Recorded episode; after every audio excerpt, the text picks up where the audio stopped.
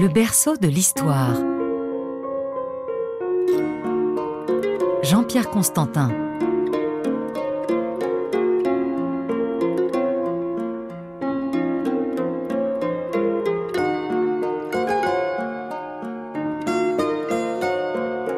Bonjour à tous. Nous avons vu que l'alphabet a été inventé vers le milieu du deuxième millénaire avant Jésus-Christ. On aurait pu croire que l'humanité allait se précipiter sur cette invention géniale, qu'elle allait révolutionner notre façon d'écrire, de transmettre, de communiquer, voire même de penser. Eh bien, non. Il semble bien que non.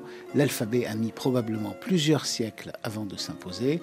Il semble bien qu'il y ait eu débat, polémique, opposition, peut-être même conflit, déjà à l'époque, entre les conservateurs, les tenants de l'écriture classique, et les modernistes, les progressistes qui croyaient dans l'intérêt de cette nouvelle forme d'écriture. Pour illustrer ce débat, nous allons nous intéresser au cas particulier du royaume d'Ougarit, qui nous a laissé une somme impressionnante d'archives écrites qui s'étalent sur plus d'un siècle, précisément le XIIIe siècle avant notre ère, c'est-à-dire entre 1300 et 1200 avant notre ère, bien entendu.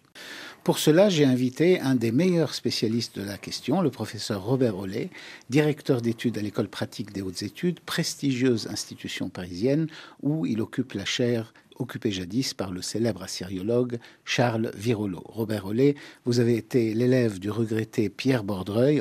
Vous avez participé puis dirigé plusieurs missions à Ougarit même et sur d'autres sites du Proche-Orient. Vous enseignez les langues sémitiques anciennes à la Sorbonne, en particulier l'araméen, l'ougaritique et la morite. Vous êtes également chercheur associé à l'Institut français du Proche-Orient. J'arrête là parce que sinon on va y passer toute la journée. Merci en tout cas d'être avec nous aujourd'hui. Nous sommes donc au royaume d'Ougarit, au XIIIe siècle avant notre ère. Ougarit est une cité-État prospère, comme il en existe quelques-unes à cette époque-là sur la côte est de la Méditerranée. On connaît Byblos, Sidon, Tyr. À Ougarit, il y a une activité économique et commerciale très intense, mais aussi une activité intellectuelle et littéraire à Ougarit, il y a deux langues qui sont utilisées.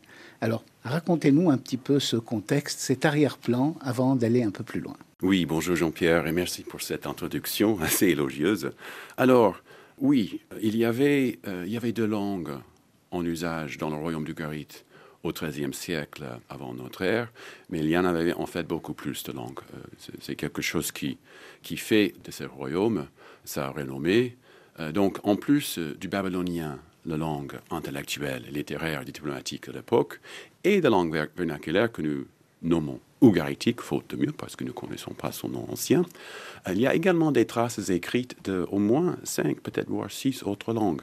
Donc le sumérien, langue savante, morte, mais toujours en usage dans l'école, était étudié, peut-être même parfois parlé de façon superficielle, certes, mais quand même étudié et lu les Égyptiens, les pharaons du Nouvel Empire ont laissé leurs traces aussi dans la documentation écrite. On peut imaginer aussi des délégations venues d'Égypte euh, négocier avec leurs partenaires euh, Le chypro-minoen était aussi attesté à Ougarit. Donc on a quelques documents dans cette écriture linéaire mieux connue de Chypre, comme son nom implique, mais aussi quelque part ailleurs, dans la Méditerranée orientale. On ne sait pas à quoi ressemble cette langue chypro-minoenne parce que l'écriture n'est pas déchiffrée, mais la langue est attestée et probablement utilisée aussi. Enfin, le hittite, langue indo-européenne, l'empire hittite, dont le royaume de Goït faisait partie, et le ourite, langue culturelle et liturgique très importante.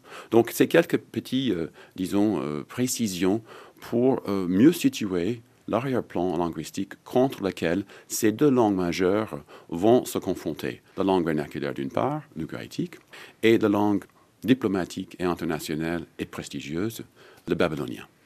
Ces deux langues sont toutes les deux des langues sémitiques, donc proches de l'hébreu, de l'arabe, euh, de l'araméen. C'est un petit peu la même famille de langues. Mais il y avait donc la langue populaire, vernaculaire, donc populaire, c'est celle qu'on parle tous les jours. Et puis, euh, il y avait la, langue des savants, la langue qui était écrite, qu'on utilisait dans l'administration, qu'on utilisait dans la littérature, qui était le, babylonien, et qui, lui, avait sa propre écriture, une écriture euh, qui était ancienne, très ancienne, inspirée du, sumérien, il y avait deux grandes écritures avant l'alphabet, les hiéroglyphes en Égypte et cette écriture qu'on appelle cuniforme qui venait de l'Est, qui venait de ce qui est aujourd'hui l'Irak. Donc c'est dans cette écriture qu'était écrit le babylonien et l'écriture n'était pas à la portée de tout le monde. C'est pas comme aujourd'hui. Même les rois ne, ne, pouvaient pas lire parfois. certains, rois, certains rois se vantaient de pouvoir lire et écrire, mais ne serait-ce que ces, déclarations nous fait voir quelque chose sur le prestige qu'occupaient ces, ces, maîtrises euh, érudites. D'ailleurs, contre cet arrière-plan érudit et littéraire que tu viens de dresser, euh, ça explique, ça nous aide peut-être à expliquer quelque chose sur ces plusieurs siècles morts pendant lequel l'alphabet semble avoir été souterrain, semble avoir été euh, mis au congélateur, entre guillemets, si je peux me mettre une analogie un peu légère. Les premiers vestiges de l'alphabet apparaissent dans des milieux sociaux et culturels marginaux. Donc ce n'est pas au centre des pouvoirs et des élites intellectuelles et politiques où on voit ces premières traces écrites alphabétiques, c'est dans les marges. Dans les marges auprès des gens qui n'avaient justement pas accès au couloir du pouvoir. Et c'est peut-être cet contraste qui explique ce qui se passe à Ugarit, au royaume d'Ugarit, au XIIIe siècle. Car au XIIIe siècle, grâce au parrainage d'un roi en particulier, qui a pris l'alphabet sous son aide, l'alphabet quitte les marches et euh, devient, euh, arrive au centre du pouvoir.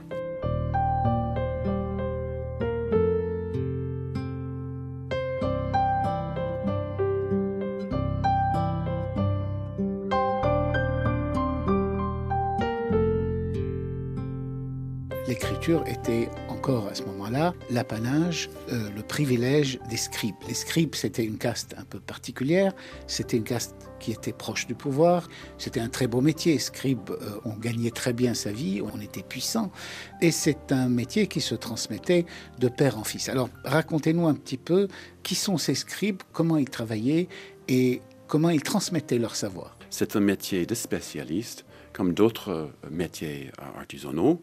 Euh, il y avait euh, un certain avantage de garder ce savoir au sein d'une seule et même famille. Donc c'était effectivement un métier qui se transmettait à l'intérieur de la famille. Mais grâce au caractère euh, spécial de ce métier en particulier, de gérer l'écriture, de donner accès au pouvoir, à la divination, de pouvoir interpréter, se servir de filtre entre les documents diplomatiques, des lettres internationales, etc., forcément, ce métier était dans l'orbite du pouvoir le plus haut du pays. Donc il y avait une alliance en quelque sorte naturelle entre le roi et son entourage et les scribes. En outre, l'entourage du roi, euh, c'était les scribes. D'accord, et les scribes avaient donc un rôle euh, diplomatique important. Euh, ce sont eux qui écrivaient les textes juridiques, ce sont eux qui s'occupaient aussi de transcrire la littérature, voire même de la composer. Et puis ces, ces scribes avaient une place importante dans la société, tout cela en langue babylonienne et en écriture babylonienne. Qui n'était pas la leur, qui n'était pas la leur, ni leur langue, ni, ni l'écriture. Donc ça demandait du coup des années d'apprentissage. Et combien d'années à peu près Est-ce qu'on a une idée? On commençait à quel âge à apprendre à être scribe? On doit diviner certaines de ces réponses, mais il y a des éléments qui permettent d'imaginer, de formuler quelques hypothèses. Euh, dans le courant de la tradition littéraire mésopotamienne de, façon plus large, donc là je, ne me limite pas au corpus euh, du royaume de Garit, mais de toute la tradition de belles lettres babyloniennes au Proche-Orient euh, au deuxième millénaire. Il y a quelques textes littéraires qui racontent de façon humoristique, de façon ludique, les difficultés de suivre une formation de scribe. Et d'après ces textes, on peut imaginer que les garçons commençaient très jeunes.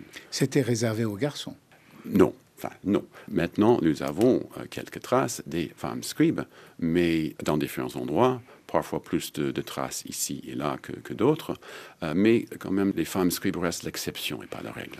Et donc, ces scribes écrivaient en, babylonien. Je, le rappelle parce que euh, c'est le babylonien ressemble dans son écriture un petit peu à ce qui est le, chinois aujourd'hui, c'est-à-dire que ce sont des idéogrammes. Il y avait des centaines de signes à apprendre, et puis arrive cette invention révolutionnaire qui est tout simplement perçu comme une agression, peut-être une profanation de quelque chose de sacré, une sorte d'invention méprisable. C'est comme ça que ça a été perçu C'est comme ça que je le conçois en tout cas. Vous avez raison qu'il y avait plusieurs centaines de signes à apprendre par ce, ce, ce groupe d'écoliers issus des familles élites et très restreints pendant plusieurs années. Mais non seulement plusieurs centaines de signes, mais chaque signe pouvait avoir plusieurs valeurs. Du coup, il y avait de quoi jouer avec la subtilité, avec les nuances dans cette écriture. C'était un véritable mur, presque imperméable par rapport à l'autrui. Donc, ils avaient ce savoir, et ce savoir était entre leurs mains. C'est comme ça, effectivement, que je conçois l'arrivée de l'alphabet linéaire quelque part, quelque part pendant le 14e, 13e siècle, l'arrivée du Sud. Euh, l'alphabet linéaire est simpliste par rapport à un système très sophistiqué qui est le système babylonien. Donc j'imagine très bien qu'un code euh, squelettique ou que les consonnes, euh, que le squelette consonantique d'un énoncé est noté à travers quelques dizaines de caractères euh, par rapport aux subtilités du système babylonien, ça, doit, ça a dû paraître assez simpliste, effectivement. L'intérêt d'Ougarit, c'est que nous avons des archives très importantes, sous forme de tablettes, de tablettes d'argile, évidemment. Ces tablettes sont signées du nom des scribes, donc nous pouvons reconstituer le travail d'un certain nombre de scribes. On connaît les noms des personnages, vous les connaissez très bien. Il y avait des scribes qui représentaient le classicisme, comme ça, qui étaient des espèces de, de, de monuments, d'académiciens, on dirait aujourd'hui, des gens respectés, respectables et qui ont dû percevoir ce nouvel alphabet, ce, ce, cette nouvelle façon d'écrire comme une sorte de menace pour leur pouvoir. C'est comme ça que je le conçois. En tout cas, je suis d'accord avec toi. C'est vrai que nous connaissons quelques familles de scribes. Tu viens de mentionner leur signature en bas des textes juridiques, on les retrouve aussi dans les textes pédagogiques, dans les textes littéraires qui faisaient partie du cursus, copiés, recopiés par les scribes à l'école. Et, il se trouve que euh, ces, scribes qui travaillent qui sont au travail dans le droit ou qui sont en train d'être formés à l'école, il se trouve que souvent ils citent leur prédécesseur, leur, le professeur. Et leurs professeurs sont souvent leurs frères euh, aînés, leur oncle, leur père. Et donc, effectivement, c'est à travers ces signatures qu'on arrive à reconstituer ces grandes familles de scribes traditionnalistes qui baignaient, qui étaient versés dans les belles lettres babyloniennes. Contre cet arrière-plan, nous connaissons quasiment rien des familles des scribes alphabétisants. Nous n'en avons pas encore parlé, mais à travers les décennies, une fois l'alphabet été introduit en Ugarit, au fur et à mesure, ces scribes alphabétisants commencent à imiter les façons euh, de faire des scribes traditionnalistes. Mais restons un petit peu sur la somme de documents que nous avons. Nous avons beaucoup de documents alphabétiques, on va en parler tout à l'heure, mais nous avons aussi un certain nombre de documents qui sont écrits en babylonien et qui existent encore. Est-ce que vous pourriez nous donner un petit peu une idée de ce que nous possédons aujourd'hui comme euh, documents qui viennent, qui proviennent d'Ougarit? Bien sûr. Donc non seulement on a un certain nombre de documents en cunéiforme mésopotamien, essentiellement en langue babylonienne, mais on en a même plus en babylonien que nous avons dans la langue vernaculaire. Je dirais... La langue populaire. La langue populaire, si vous voulez. Alors, c'est toujours difficile de donner des chiffres précis parce qu'il s'agit des tablettes et fragments. Et certains fragments sont de toute petite taille et certains même se collent entre eux et on n'a pas encore identifié tous les joints. Mais dans les grandes lignes, nous avons un corpus de quelques 4500, disons, documents plus de la moitié, disons 2500, sont dans cette écriture mésopotamienne cunéiforme et essentiellement en langue babylonienne. Un peu moins de la moitié, disons 2000, sont en langue populaire, comme tu as dit, donc l'ougaritique est rédigé dans cet alphabet cunéiforme dont nous n'avons pas encore vraiment parlé.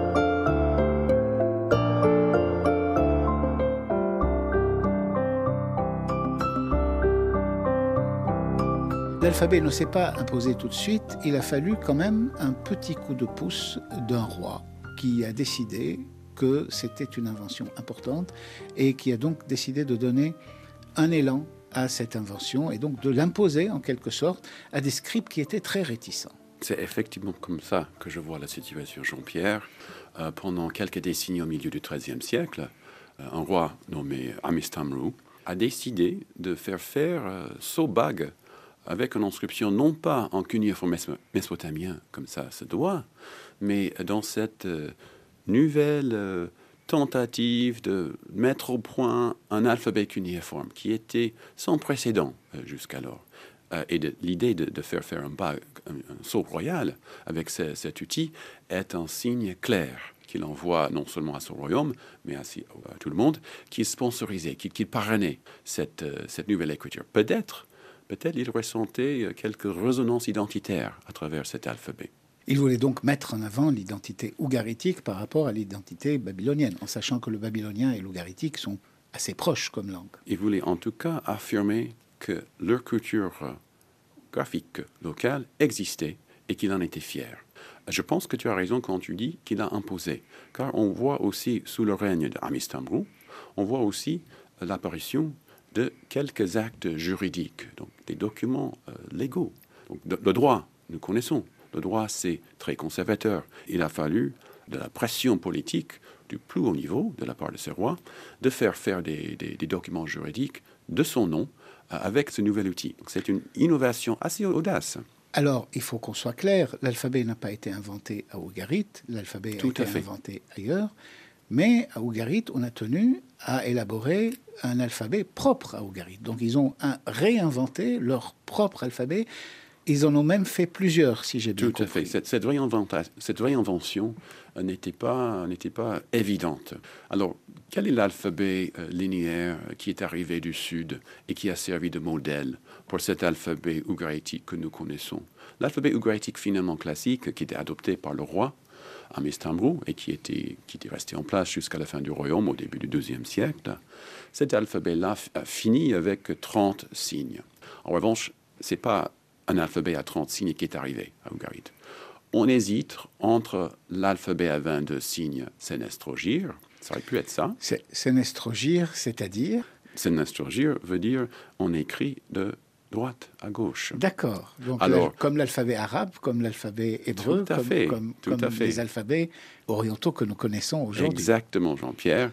Mais dans un monde cunéiforme, d'écrire de droite à gauche est très difficile, c'est très maladroit. Parce que les Babyloniens écrivaient de gauche à droite. Quasiment la presque totalité du monde cunéiforme écrivait de gauche à droite. Une des possibilités pour ce modèle est effectivement cet alphabet court à 22 signes sénestrogir.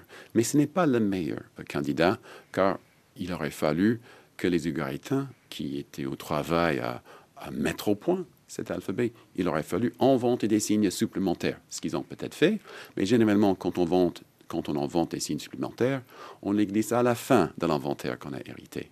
Et c'est le cas, c'est ce qu'ils ont fait avec les derniers trois signes. On voit qu'ils ont inventé ces derniers trois signes dans l'alphabet ugaritique classique. Du coup, on imagine une autre, une autre possibilité pour l'alphabet qui a servi de modèle, euh, peut-être l'alphabet moyen à 27 signes, qui est connu non seulement à Ugarit, mais aussi ailleurs dans le Proche-Orient, mais beaucoup plus tard en particulier dans l'Arabie du Sud, mais ça, on en parlera peut-être une autre fois. On passe donc environ de plusieurs centaines de signes en babylonien, 600, 700 Au plus, ça dépend comment on compte et quel site.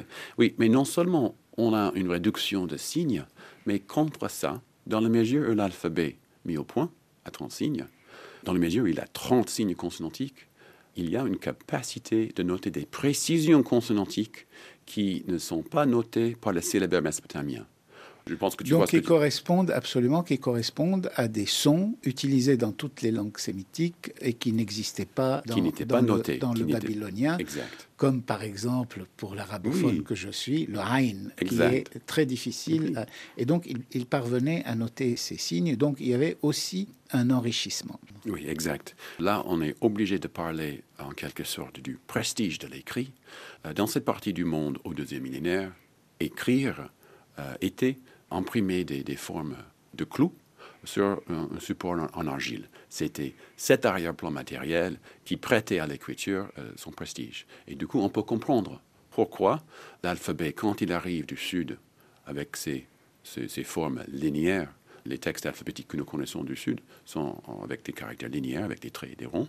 Mais une fois passé cette barrière dans la zone cunéiforme, forcément, ils sont transformés pour mieux répondre aux attentes euh, du public. On peut même voir un autre écho de ce processus à Chypre, si tu me permets de faire un petit aller-retour à Chypre, au site de Hala Sultan Teke, légèrement au sud de Larnaca, où on a un document en argile qui utilise notre alphabet cunéiforme que nous connaissons à Ougarit, mais les éléments ne sont pas des clous, mais ils sont des gouttes ou des larmes, rappelant ainsi à des éléments de l'écriture chypro-minoenne dont nous venons de parler tout à l'heure. Et donc il y a cet aspect de transformer l'écriture visuellement, graphiquement, de façon à correspondre au symbolique visuel qui véhicule un prestige. Si D'accord, oui, oui, absolument. Donc ça veut dire que cette écriture sur des tablettes en argile, donc imprimé avec, avec un stylet. On dit des clous parce que c'est euh, la forme du stylet qui est un peu triangulaire, mais elle, elle pourrait... est carré. À Ougarit, c'est carré. Ailleurs, les, stylets sont, les calums sont effectivement triangulaires,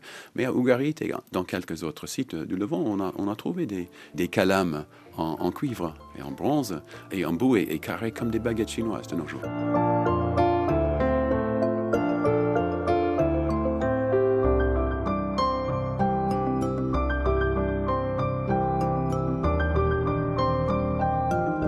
Passant de 600-700 signes à 30 signes, ça devenait à la portée de tout le monde. Il y a donc une nouvelle génération de scribes qui est arrivée. Que sont devenus les anciens scribes? Est-ce que les anciens scribes qui écrivaient le babylonien se sont adaptés et ont appris cette écriture et se sont mis à écrire comme ça, puisque le roi le voulait? Comment ça s'est passé? Le scénario qui nous semblait être le, plus convaincant, c'était justement, il y avait une sorte de période de tension entre ces, familles élite des scribes traditionnalistes d'une part, qui euh, a été habitué à voir la main mise sur le pouvoir royal, et ce groupe embryonnaire de scribes alphabétisants euh, qui, au fur et à mesure, étaient introduits dans ce métier et qui, au fur et à mesure, adaptaient certains usages de leurs confrères plus traditionnalistes. On ne sait pas si les anciens scribes se sont mis à apprendre l'alphabet. On n'a pas d'informations Si, on a des informations vers la fin de cette période de tension dont, je vous ai parlé. Donc, pour une famille en particulier, la famille d'un scribe très célèbre, dont le nom est Mirachap, on connaît sa famille sur plusieurs générations, plusieurs de ses fils qui étaient scribes et aussi hauts fonctionnaires dans le gouvernement. Être scribe voulait parfois dire être ministre. Et on connaît même la troisième génération de cette famille. Donc, ce qui est intéressant en suivant les traces écrites de la production de, cette famille, c'est une famille des élites qu'on peut caractériser d'une famille de scripts traditionnalistes, versés dans les belles lettres babyloniennes, on voit que pendant une deuxième génération, soudain, la production des documents digraphes devient plus fréquente. Qu'est-ce que je veux dire par digraphe Je veux dire qu'un seul et même scribe, en rédigeant un compte administratif, il va passer rapidement dans l'alphabet, aussi les vers babyloniens, et, et en, en inverse, en fonction du besoin du moment. Alors, qu'est-ce qui explique le passage de l'un à l'autre? Parfois, c'est pas très clair, mais parfois, c'est assez clair. Alors, les nombres, de 1 jusqu'à, je ne sais pas, 3000, les nombres pouvaient s'écrire avec l'alphabet. Mais dans ce cas-là, il fallait écrire les nombres en toutes lettres comme nous faisons, comme Pour nous faisons chèque. Oui. C'est beaucoup plus facile de faire à, la mode mésopotamien, de le faire logographiquement. Donc c'est un cas de figure parfait pour expliquer ce passage. Mais ils ne se sont pas arrêtés là. Donc ils sont allés très loin dans cet emploi des, raccourcis graphiques empruntés du monde babylonien pour l'élaboration de, documents de pratique. Avant de terminer et de voir ce qui s'est passé avec les héritiers d'Amistamro, parce que bon, Amistamro a été précurseur, il a, il a imposé cet alphabet, j'aimerais quand même qu'on parle de ces nouveaux scribes qui sont arrivés. on les connaît, on les connaît par leur nom, puisqu'ils ont laissé des signatures sur les tablettes. Et vous m'avez dit, en préparant cette émission, que la signature a changé. La signature des anciens était différente de la signature des nouveaux. Les anciens citaient leur maître, citaient leur, euh, leur prédécesseur, et les nouveaux citaient quoi? Alors, les plus anciennes signatures que nous connaissons dans l'alphabet cunéiforme consistent dans le nom du scribe. Il semble avoir signé. C'est de l'œuvre de Thab Bon, je cite ce scribe en question parce que c'est un scribe qui est sorti de, l'oubli il y a quelques années seulement, grâce aux, travaux de mon maître Denis Pardy et euh, Carole Roche et moi-même. Euh, nous avons pu euh, comprendre quelques éléments de, sa carrière. Alors, un peu plus tard, après Thab qui travaillait sous le règne d'Amistambrou, donc au milieu du XIIIe siècle, Quelques décennies plus tard, nous avons un autre grand scribe alphabétisant qui nous a laissé une grande quantité de textes essentiellement des textes poétiques, méthodologiques. C'est d'ailleurs son œuvre qui a fait le renommée du royaume quand ils étaient découverts aux années 30 et publiés rapidement par Virolo. Alors il s'appelait Ilimilku. Et Ilimilku, effectivement, présentait des colophons légèrement différents de ses prédécesseurs, de ses signatures. Il signait ses œuvres littéraires avec un formulaire légèrement différent. Alors, il mentionnait toujours son professeur. Cet aspect-là, il a gardé. Donc, il mentionne son professeur, qui était un certain Athénou, qui était devin. Il n'était pas scribe, mais devin. Il y a des liens forts entre euh, savoir lire et écrire et de maîtriser l'écriture divine. Mais ce qui frappe dans les signatures d'Elimilkou, c'est deux choses. Première chose, c'est qu'il ne dit jamais qui était son père. Donc, il, ne se rattache pas à une famille prestigieuse de scribes. Au lieu de parler de sa parenté, il parle du village d'où il vient. Et donc, il signe Ilimilku, qui vient du village de Shubanu. Alors, on, connaît un petit peu de choses sur Shubanu, mais ce n'était pas le centre de pouvoir. La deuxième chose qui est euh, remarquable dans les signatures d'Ilimilku, euh, donc, euh, on, parlait tout à l'heure des signatures des scripts traditionnistes. Donc, ils signent en fin de le document. Ce document a été vérifié, copié euh, contre l'original. Donc, il y a toute une sorte de façon d'affirmer que la copie est une copie fidèle d'un ouvrage connu. coup parfois, se vantait que personne m'a appris ce que je suis en train d'écrire. Donc, il, il, se revendiquait en quelque sorte en statut d'auteur et non pas de simple copiste. Donc là aussi, on voit un autre aspect peut-être un peu audace, ou en tout cas novateur, dans euh, les ambitions de cette école alphabétisante. Amistamrou, ce roi donc, qui a imposé l'alphabet, est-ce que ses descendants ont conservé cette, ce soutien à l'alphabet ou bien est-ce qu'il y a un retour en arrière? Alors c'est une question gênante, Jean-Pierre, parce que nous, avec nos préjugés actuels, on aime bien imaginer que l'alphabet est du progrès, n'est-ce pas? Euh, Ça nous flatte l'idée qu'enfin on est arrivé à l'alphabet. Mais euh, effectivement, les attitudes des Ugaritains n'étaient pas les mêmes. Et ce qu'on voit dans le règne, surtout du petit-fils de Amistambrou, qui était aussi le dernier roi euh, du Garit, il s'appelait Amurapi, comme le célèbre Amurapi de Babylone, euh, six siècles avant. C'était un nom très fréquent dans les dynasties royales. Alors, Amurapi, on connaît maintenant son sceau, et euh, c'était effectivement en cuniforme mésopotamien. Donc il a en tout cas, bon, il a pris le, trône jeune, donc peut-être il était sous l'influence de, ses, ministres, mais en tout cas, lui, il n'avait pas de sceau en langue vernaculaire, en écriture vernaculaire. Lui, il est, il est retourné à la tradition comme ça se doit. Une dernière question, Robert Rollet. Est-ce que, je dirais, l'homme de la rue, est-ce qu'il a commencé à lire et peut-être à écrire Est-ce que ça s'est répandu ou bien est-ce que c'est resté quand même l'affaire des scribes? On peut se poser la question. Mon impression, et malgré l'accessibilité technique que présente cette écriture, mon impression, mon soupçon, et que l'écrit est resté inaccessible. Il fallait attendre quelques siècles, au moins jusqu'au IXe siècle, avant notre ère, les débuts de l'âge du fer, pour que cet alphabet à 22 signes dont nous avons parlé tout à l'heure, qui n'était pas l'alphabet officiel ugarite, mais qui devient l'alphabet le plus répandu au début de l'âge du fer, au IXe siècle avant notre ère, que ce soit en araméen, en phénicien, en hébreu, en moabite, en ce que vous voulez, à ce moment-là, au IXe siècle, on commençait à se poser cette question sérieusement parce que l'alphabet se trouve alors partout. Donc quatre siècles quand même après Ougarit, après cet épisode qu'on connaît. Et malheureusement quatre siècles très peu documentés. Donc on a du mal à suivre ce, succès que tu avais anticipé. Robert Olé, merci beaucoup. Alors on a parlé de la similitude entre la tablette d'argile qui a été l'un des supports principaux de l'écriture dans l'Antiquité pendant euh, trois millénaires presque, de la similitude avec euh, le smartphone actuel et nos tablettes électroniques actuelles. L'analogie ne s'arrête peut-être pas là parce qu'avec les tablettes et les smartphones, nous avons peut-être une nouvelle façon d'écrire. Nous sommes peut-être en train de revenir à ces formes primitives de l'écriture. Qui sait, on peut se poser la question, mais ça, c'est une toute autre histoire.